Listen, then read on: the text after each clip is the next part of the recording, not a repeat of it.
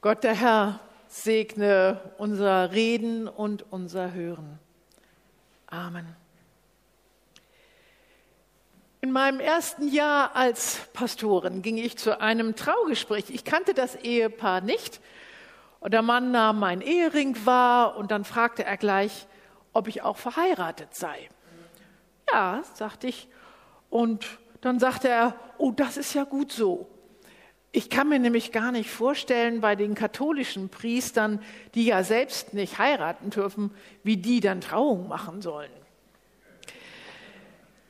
Ich wollte dann an der Stelle nicht auf das Thema eingehen, aber ich habe so gedacht, hm, ich mache ja auch Beerdigungen und bin trotzdem noch nicht selbst gestorben. Also so ein bisschen so eine Sache. Aber ich glaube, der Bräutigam, der wollte vor allem sein Augenmerk auf etwas legen, was, glaube ich, für uns Menschen ganz wichtig ist.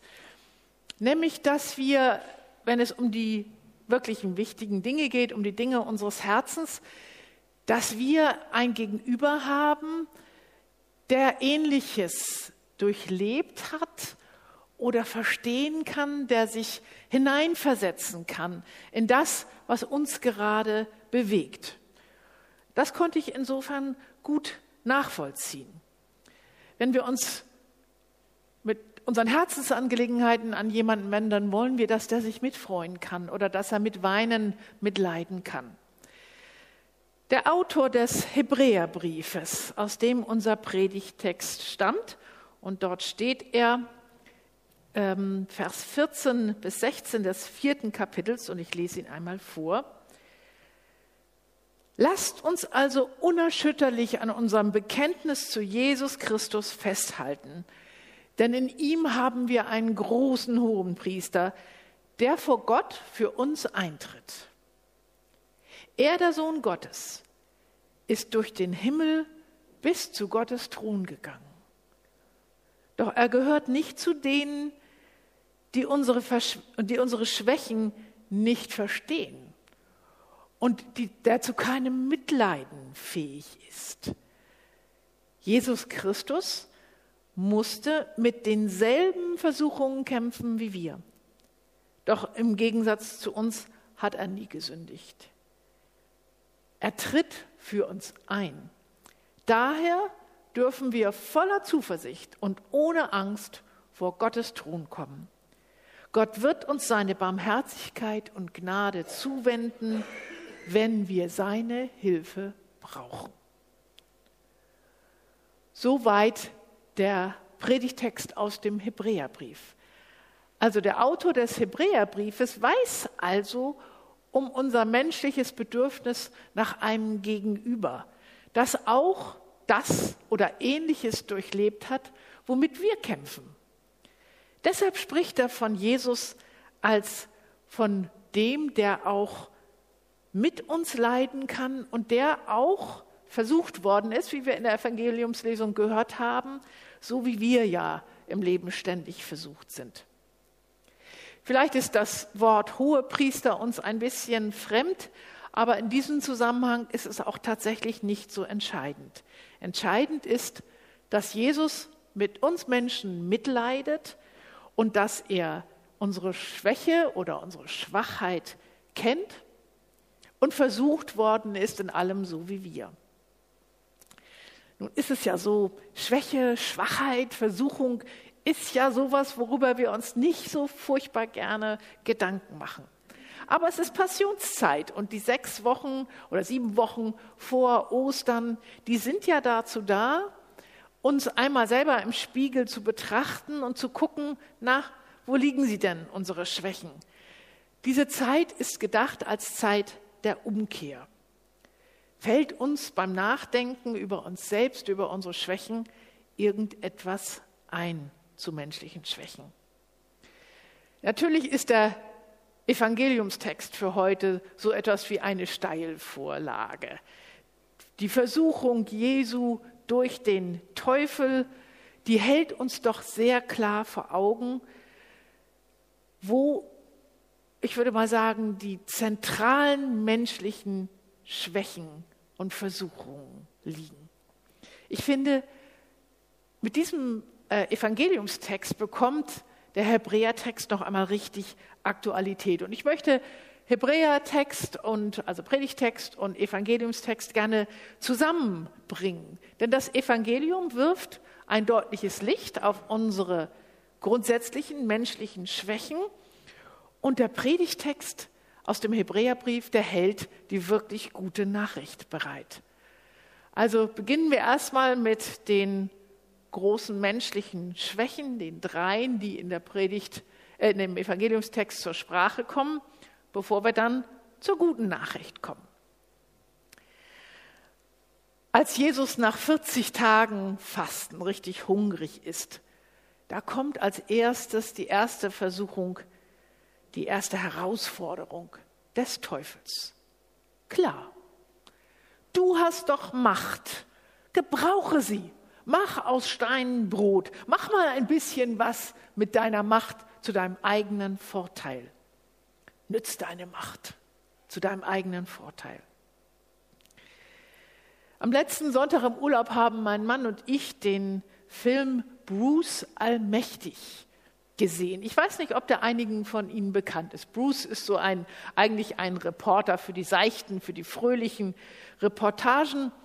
Er denkt natürlich eigentlich, dass er ein bisschen mehr wert ist und wird bei einer Beförderung übergangen und dann ähm, macht er seinem Ärger darüber bei einer Live-Reportage Luft und dann fliegt er natürlich raus. Und jetzt ist er erstmal so richtig sauer, richtig sauer auf Gott. Und er findet, dass Gott ungerecht ist und dass Gott auch im Großen und Ganzen seine Arbeit als Gott ziemlich schlecht macht. Und dann erhält er eine Einladung, der erfolgt und er trifft auf Gott. Und Gott, entschuldigen Sie den Ausdruck, gibt ihm sozusagen seinen Job. Seine Arbeit als Gott soll Bruce jetzt für eine Woche tun. Es gibt ein paar Grundregeln, die er beachten muss, unter anderem den freien Willen des Menschen. Aber dann geht es los. Bruce denkt, er hat sich das alles nur eingebildet, aber dann merkt er allmählich, dass tatsächlich das passiert, was er will. Und er spürt, boah, ich bin als jetzt allmächtig. Und was macht er als erstes? Sein zu Schrott gefahrenes Auto motzte auf zu einem flotten Schlitten. Als nächstes macht er sich einen super romantischen Mond, um seine Freundin zu verführen und so weiter. Bruce macht Karriere, auch in seinem Beruf. Und er macht sie sich ja wirklich. Er macht Karriere, indem er seine Macht ausnutzt. Das ist natürlich alles eher witzig dargestellt und man muss sich natürlich damit abfinden, dass ein Regisseur filmische Mittel benutzt, die uns vielleicht als Christen da manchmal auch ein bisschen wehtun. Aber grundsätzlich ist der Film mit einer guten Mischung gemacht, sodass man lachen kann und einem gleichzeitig das Lachen im Halse stecken bleibt, weil er eben so deutlich macht, in welche, ja, in welche Versuchung uns Macht führt. Wenn man ein bisschen Macht in die Hände bekommt, ist die Versuchung so groß, sie zum eigenen Vorteil zu nutzen. Vielleicht nicht gerade zum ne, äh, großen Schlitten oder so, aber wir haben ja doch alle Herzenswünsche. Und wer könnte nicht, wer könnte leugnen, dass Macht zu haben nicht auch so ein bisschen unser Ego immer streichelt? Jesus sagt, auf diese Machtfrage ganz, so stelle ich mir das zumindest vor, ganz ruhig, der Mensch lebt nicht vom Brot allein. Wir wissen natürlich alle, dass wir nicht vom schicken Auto, von der, von der Karriere, von der öffentlichen Anerkennung allein leben.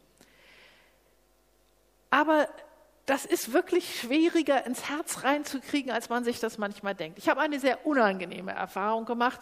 Als wir äh, aus dem Urlaub zurückkamen, war in unser Haus eingebrochen worden. Und ähm, ich ähm, war mit dem Flugzeug zurückgeflogen und ähm, jemand äh, rief mich direkt vorher an. Nun hatte ich eine Stunde Flugzeit, mir äh, hatte ich in aller Ruhe Zeit, mir Gedanken zu machen, wie ist das, wenn ich jetzt nach Hause komme?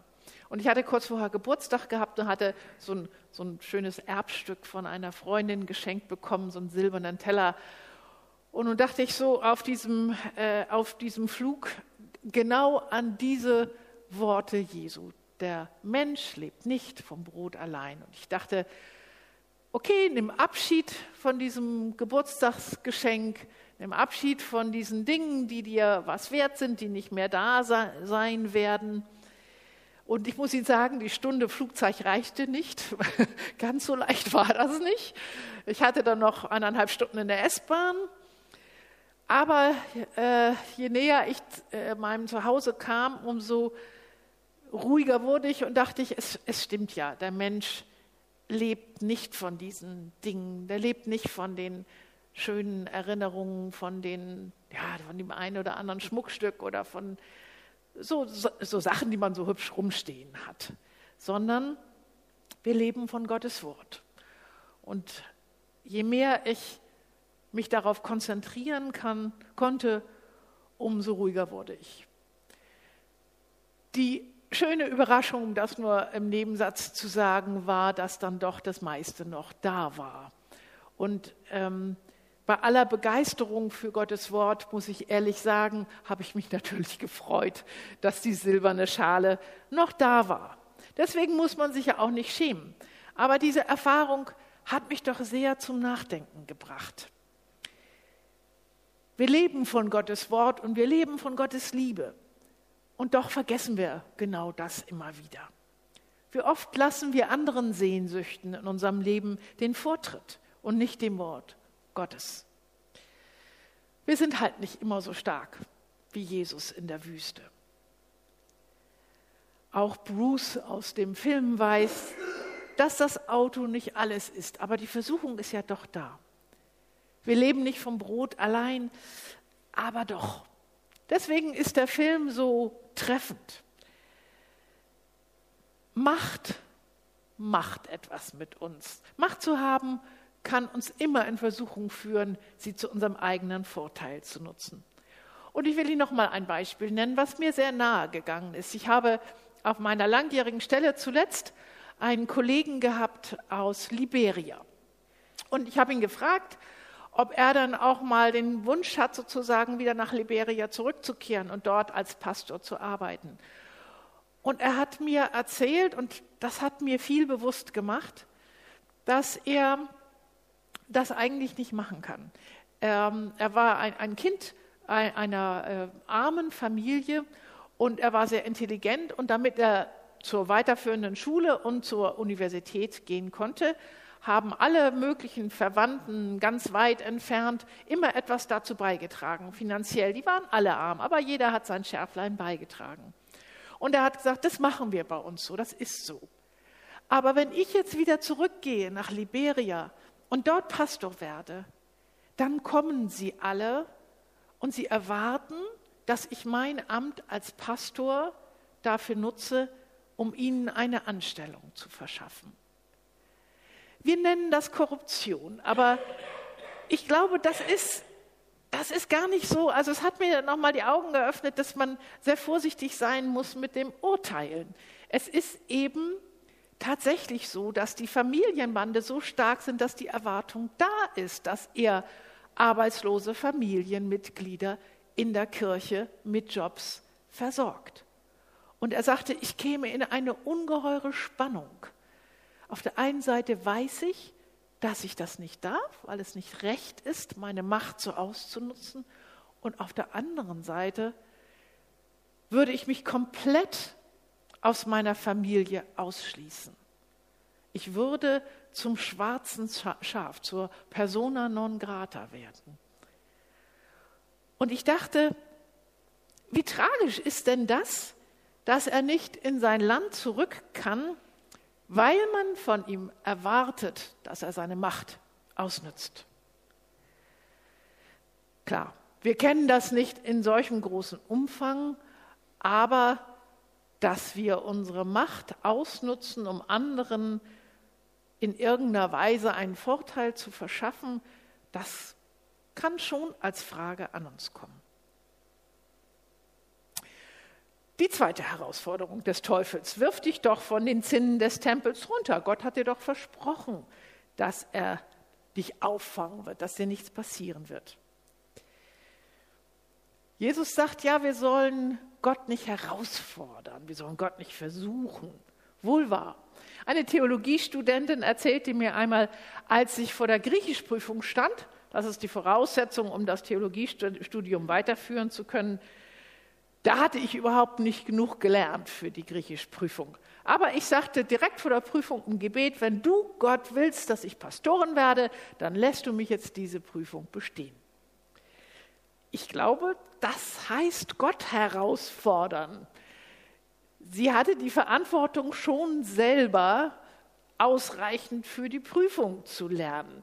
Einfach nicht für die Prüfung zu lernen oder nicht ausreichend für die Prüfung zu lernen und dann Gott für den Ausgang der Prüfung heranzuziehen, hm, das verstehe ich doch eher als Gott herausfordern oder Gott versuchen.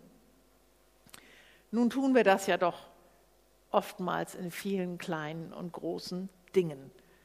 Naja, ich kenne schon das Argument, dass Leute sagen, wir müssen uns über das Klima nicht so viel Sorgen machen, weil Gott Noah versprochen hat, dass er diese Erde nicht wieder zerstören wird.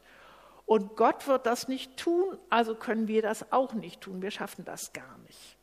Ja, da bin ich mir nicht so ganz sicher, ob das nicht sozusagen auch Gott herausfordern bedeutet. Vielleicht noch mal ein Beispiel, wovon wir immer mehr und mehr hören.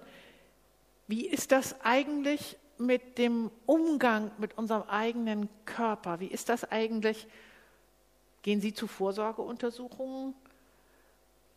Raucht noch jemand von ihnen?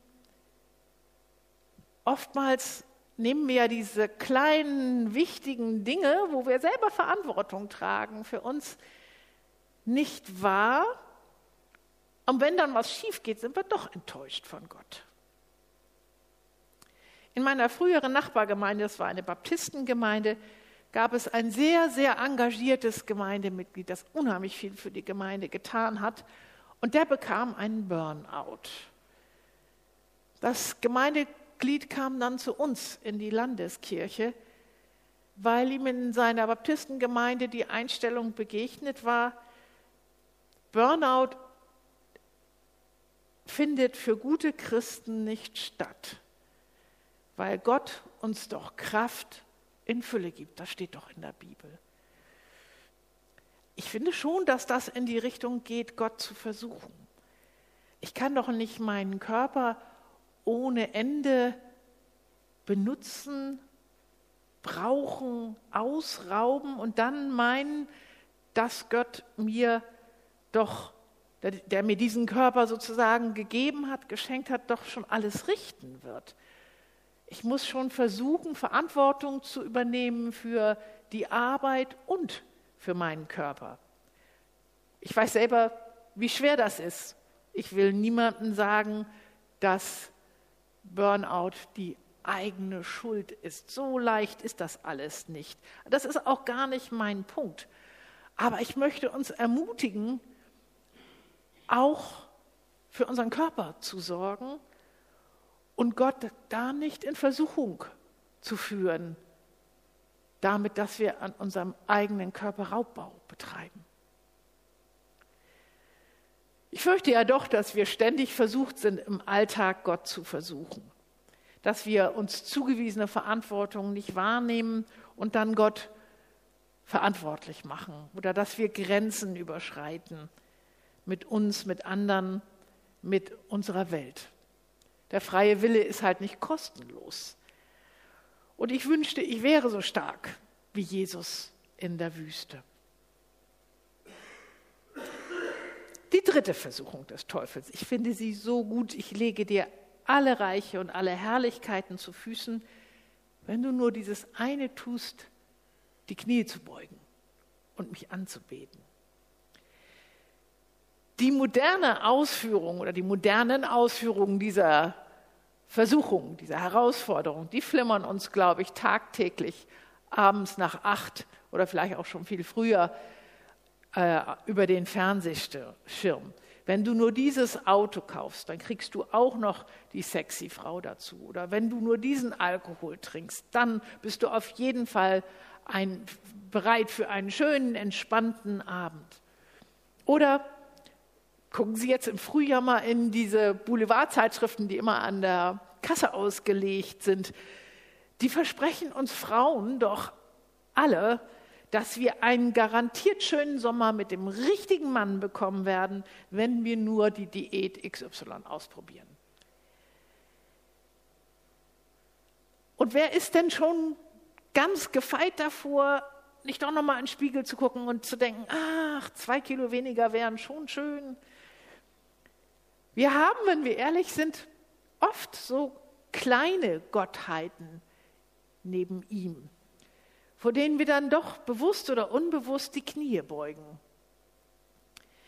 Wenn man uns das zu Füßen legen würde, was wir sonst noch gerne wollen, woran wir sonst noch gerne glauben, knicken uns vielleicht doch das eine oder andere Mal die Knie weg, oder? Du sollst Gott anbeten, den Herrn, und ihm allein dienen. Jesus hat die richtigen Worte zur richtigen Zeit er konnte wieder stehen und der Teufel verließ ihn.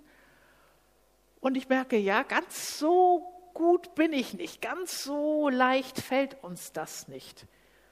Und was machen wir denn damit, wenn wir als Menschen immer wieder an unsere Grenzen stoßen, wenn wir mal wieder nicht so widerstandsfähig sind wie Jesus? Was machen wir, wenn wir mal wieder grandios gescheitert sind an einer dieser Versuchungen? Der Hebräerbrief sagt, unser Predigtext sagt, wir haben einen Hohepriester, der versucht worden ist, herausgefordert worden ist in allem, womit wir herausgefordert sind, aber ohne Sünde. Und der kann mitleiden mit unseren Schwächen. Ich glaube, der Hebräerbriefautor ist sich unserer menschlichen Schwächen wirklich bewusst. Und ich finde, das ist schon mal ein ganz, ganz wichtiger Punkt. Wir sitzen hier unter Menschen mit ähnlichen Problemen. Und auch in diesem Fall gilt, wo zwei oder drei in meinem Namen zusammensitzen, bin ich mitten unter ihnen. Unter ihnen. Jesus ist auch dann, wenn es um unsere Schwächen geht, mitten unter uns. Er ist nicht nur da, wenn wir beten, sondern er ist auch da, wenn wir uns unserer menschlichen Schwächen bewusst werden. Jesus weiß, wie das ist. Und er ist jemand, der mitleiden kann. Der Hebräerbrief, und das finde ich so faszinierend an diesen drei kurzen Versen, der sagt schlicht und einfach, so ist das.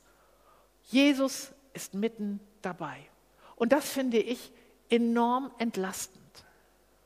Und weil es so entlastend ist zu wissen, dass Jesus das auch kennt und dass er unsere Schwächen sieht und mitten dabei ist, denn genau deswegen finde ich es so entlastend, entlastend, dieses Wissen, dass ich mich dann eben doch der Aufforderung stellen kann, mich meiner Menschlichkeit mit ihren Begrenzungen, mit ihren Schwächen und Fehlern in diesen Wochen der Passionszeit einmal wieder ehrlich zu stellen.